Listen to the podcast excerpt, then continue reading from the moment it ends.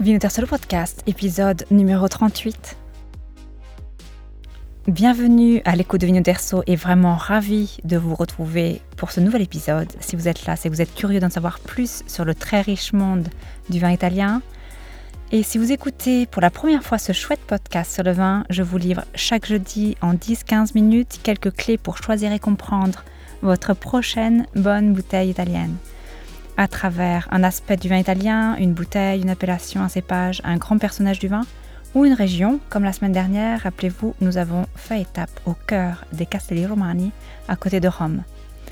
Avec plus de 500 appellations et plus de 500 cépages répartis sur tout le territoire, une culture du vin plurimillénaire, croyez-moi, hein, il y a de quoi faire. D'ailleurs, j'en profite, si l'épisode vous a plu et que vous souhaitez en savoir un peu plus, un article plus approfondi vous attend sur vinoterso.com.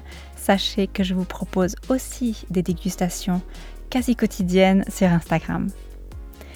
Et pour ce dernier rendez-vous de l'hiver, je vous propose un autre saut dans le Latium, à la découverte d'un cépage, non, allez, deux cépages que j'affectionne tout particulièrement dans une zone de production qui, à mon avis, mérite vraiment d'être connue direction Cori, à quelques 70 km au sud-est de Rome.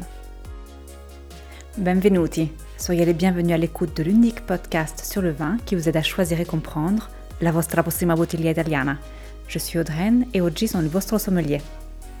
Soyons clairs, hein, ce n'est pas la première zone à laquelle on pense quand on parle de production dans le Latium, mais c'est un terroir qui dans les 15-20 dernières années a fait des pas de géant pour sortir de l'anonymat et pour se débarrasser d'une étiquette de vin peu raffinée.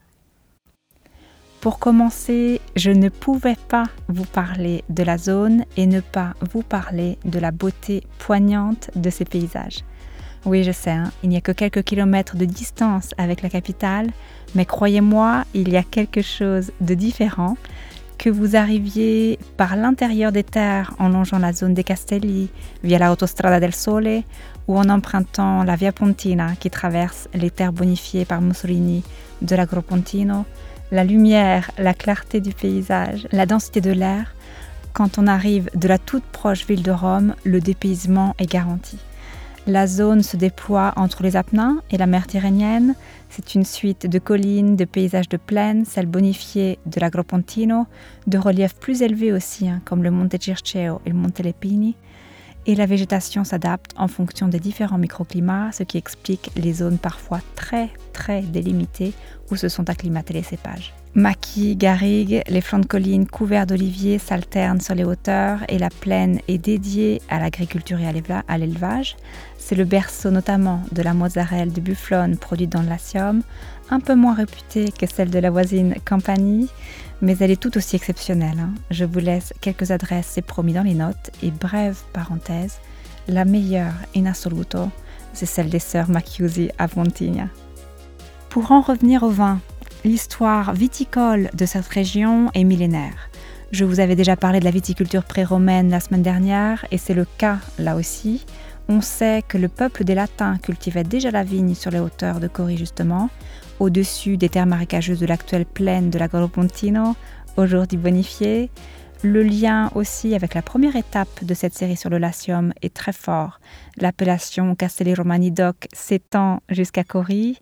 Nous sommes aujourd'hui dans la province de Latina, dans la zone située au nord-est de l'Agropontino, à l'extrême limite des terres volcaniques des Castelli. Nous sommes encore dans la zone de production de la Doc, hein, Castelli Romani, et au pied des Monti Lepini. Le développement vinicole historique de la zone a bien évidemment été fortement influencé par Rome toute proche. Une des maisons que j'avais à cœur de vous présenter aujourd'hui, hein, doit justement son nom à un consul romain du 5e siècle avant Jésus-Christ, revenu à Cori pour y cultiver la vigne après avoir servi l'Empire. Les conditions climatiques, avec cette suite de microclimats toujours influencé par la brise salée provenant de la côte qui est vraiment voisine. Les sols d'origine volcanique en font une zone particulièrement propice à la vigne et même si elle rentre encore dans l'appellation des Castelli Romani Doc, elle est à mon avis bien à part. Comme dans le reste du Latium, c'est principalement une terre de blanc, Melone, Malvasia pontinata, Moscati di Trascina, mais les rouges Cesanese et Nero Buono sont tout aussi remarquables. En parlant de cépages, justement, les deux cépages que je vous propose aujourd'hui sont circonscrits à une zone restreinte, vraiment restreinte pour le premier, et ils sont à mon avis un très bel exemple de la revanche des vins du Latium, mais aussi de la redécouverte de cépages jusqu'à récemment considérés comme mineurs. Ces cépages inscrits au classement officiel et qui n'occupent parfois que quelques hectares seulement du vignoble italien. J'en profite, hein, si l'argument vous intéresse, l'épisode numéro 11 du podcast explore justement le monde de ces tout petits. Aujourd'hui, deux cépages, donc le Nero Buono et le Bellone. Le Nero Buono est un cépage rouge, mais vous l'aurez compris, hein, même si vous ne parlez pas italien, son nom Nero vous aura mis sur la piste. Les vins issus du Nero Buono se caractérisent par une forte concentration de couleurs. Ils ont d'ailleurs longtemps été utilisés pour renforcer la couleur des vins des Castelli et son aire de production est particulièrement restreinte. Elle se déploie quasi exclusivement sur la commune de Cori. Il a d'ailleurs longtemps été connu et appelé Nero Buono di Cori, même s'il a depuis peu perdu législativement son toponyme et s'appelle aujourd'hui officiellement Nero Buono. C'est un cépage difficile qui a besoin de conditions particulières pour donner le meilleur de lui-même. Il a besoin de temps de maturation calibré pour obtenir de bons résultats au chai et il trouve à Cori les conditions idéales. Si la légende est vraie, euh, il aurait été implanté par le consul romain Cincinnato que je vous ai cité plus tôt, et il n'a pas bougé depuis le 5e siècle avant Jésus-Christ. De récentes analyses sur l'ADN du Nero Buono ont d'ailleurs révélé qu'on ne lui connaît pas de parents proches. Comme je vous le disais, il a longtemps complété les vins de la DOC des Castelli Romani en apportant couleur et structure, mais il est de plus en plus le protagoniste de vins monocépages, vinifiés seuls donc. Sur le plan organoleptique, c'est un concentré de fruits noirs, de rhubarbe, c'est un vin structuré, enveloppant, frais, tannique. Un passage en barrique peut adoucir ce caractère tannique et développer un côté épicé, balsamique, de réglisse de cacao. Je vous cite quelques-uns de mes préférés. Ercole de la coopérative Cincinnato, dédié au temple d'Hercule érigé sur l'acropole de Cori au 1er siècle avant Jésus-Christ. La coopérative Cincinnato mise depuis plus de 20 ans sur la qualité de sa production. Et les résultats sont là. Leurs vins sont d'excellente facture à des prix imbattables, mais j'y reviendrai après. Ercole est un vin Lazio IGT. On parle de faible rendement à l'hectare, de sélection des raisins, de long vieillissement en fût de chêne. La couleur rouge rubis intense, bouquet harmonieux persistant, goût sec écorcé avec des notes de sous-bois, de petits fruits noirs, cacao, sans aucune amertume en fin de bouche. Euh, Cincinnato conseille un vieillissement de deux ans avant de déguster. Et c'est un vin du rôti du dimanche, hein, servi avec des légumes au four et pourquoi pas avec une sauce de réduction au vin justement. Pour les plats de la tradition romaine aux saveurs prononcées, les gnocchi al rago di salsiccia et come non citarli. Pasta la matriciana de la même maison préférait son grand frère Paul Luce, que j'ai récemment dégusté sur Instagram si la description complète vous intéresse. D'une autre maison, à l'idée de Marco Carpinetti. C'est un vin lui aussi Lazio e Euh, les vins de Marco Carpinetti sont excellents en plus d'être le fruit d'un credo auquel j'adhère complètement. On parle de durabilité, production biologique, biodynamique, préservation du paysage, intégrité. Marco Carpinetti est l'un des premiers en Italie à avoir obtenu la certification biologique en 1994 et ses vins sont à tomber par terre, croyez-moi. Que demander de plus? La poilidée provient du cru de la tenuta di ninfa.